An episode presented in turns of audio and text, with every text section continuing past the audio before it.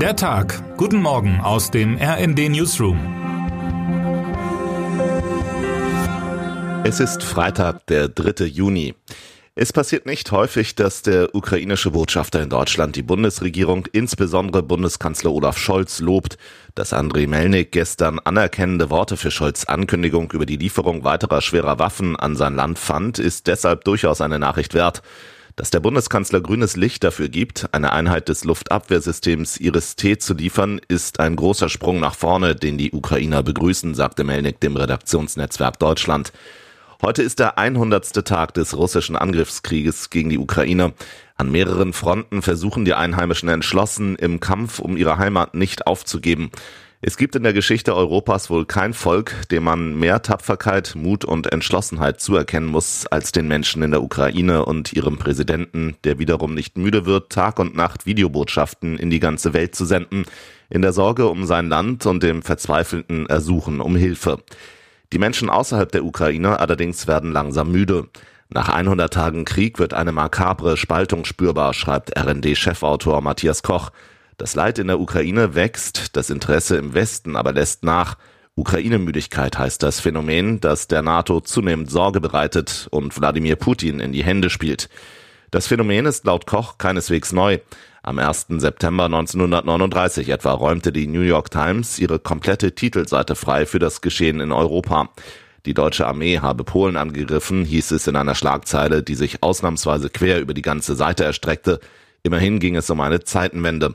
100 Tage später allerdings sah die Welt schon wieder anders aus.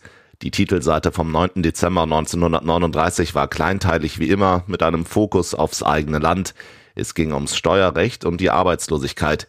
Viel Raum nahm ein Unwetter ein, das über die Staaten Connecticut und New York gezogen war. Der Sturm schob eine Fähre auf eine Sandbank im Hudson River. 25 Männer, Frauen und Kinder steckten dort fest für fast neun Stunden.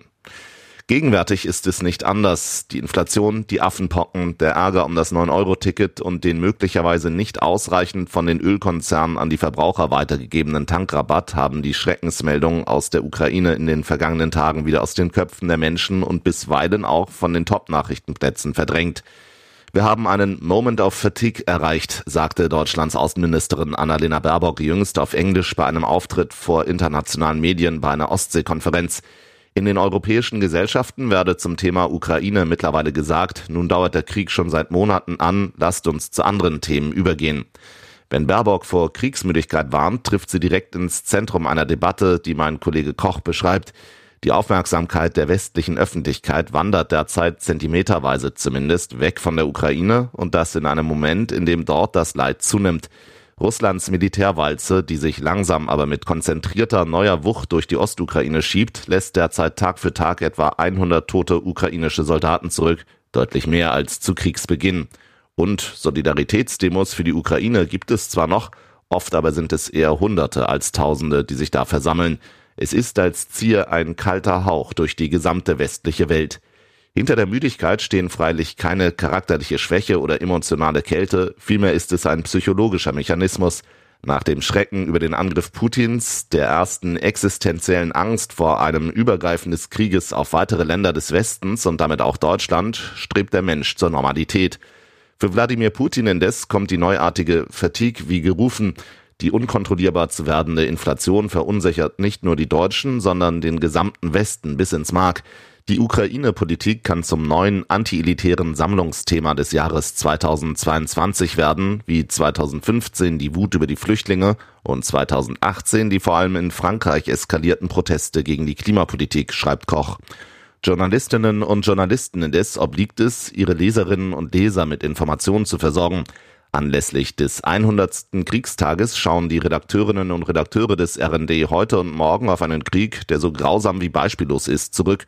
Und sie liefern weiterhin, wie bisher, wache Analysen und wenn aufgrund des Kriegsgeschehens möglich, Tatsachenberichte von vor Ort. Termine des Tages. Heute will die Ampelkoalition im Bundestag die versprochene Erhöhung des Mindestlohns auf 12 Euro beschließen. Den Abgeordneten liegt dazu ein Gesetzentwurf von Arbeitsminister Hubertus Heil vor. Die Erhöhung der Lohnuntergrenze ist zum 1. Oktober geplant. Können Wasserbegeisterte diesen Sommer sorgenfrei in den nächsten Badesee springen? Die Europäische Umweltagentur veröffentlicht um 12 Uhr ihren Jahresbericht zur Wasserqualität in mehr als 21.000 Seen, Flüssen und Küstengewässern in Europa. 2020 überzeugten rund 89,9 Prozent aller analysierten Badestellen in Deutschland mit exzellenten Bedingungen. Wer heute wichtig wird. Alexander Zverev spielt heute gegen den Spanier Rafael Nadal um den Einzug in das French Open Finale. Und damit wünschen wir Ihnen einen schönen Start ins Wochenende. Text Danny Schrader, am Mikrofon Tim Britztrup und Alena Tribold. Mit rnd.de, der Webseite des Redaktionsnetzwerks Deutschland, halten wir Sie durchgehend auf dem neuesten Stand. Alle Artikel aus diesem Newsletter finden Sie immer auf rnd.de slash der Tag.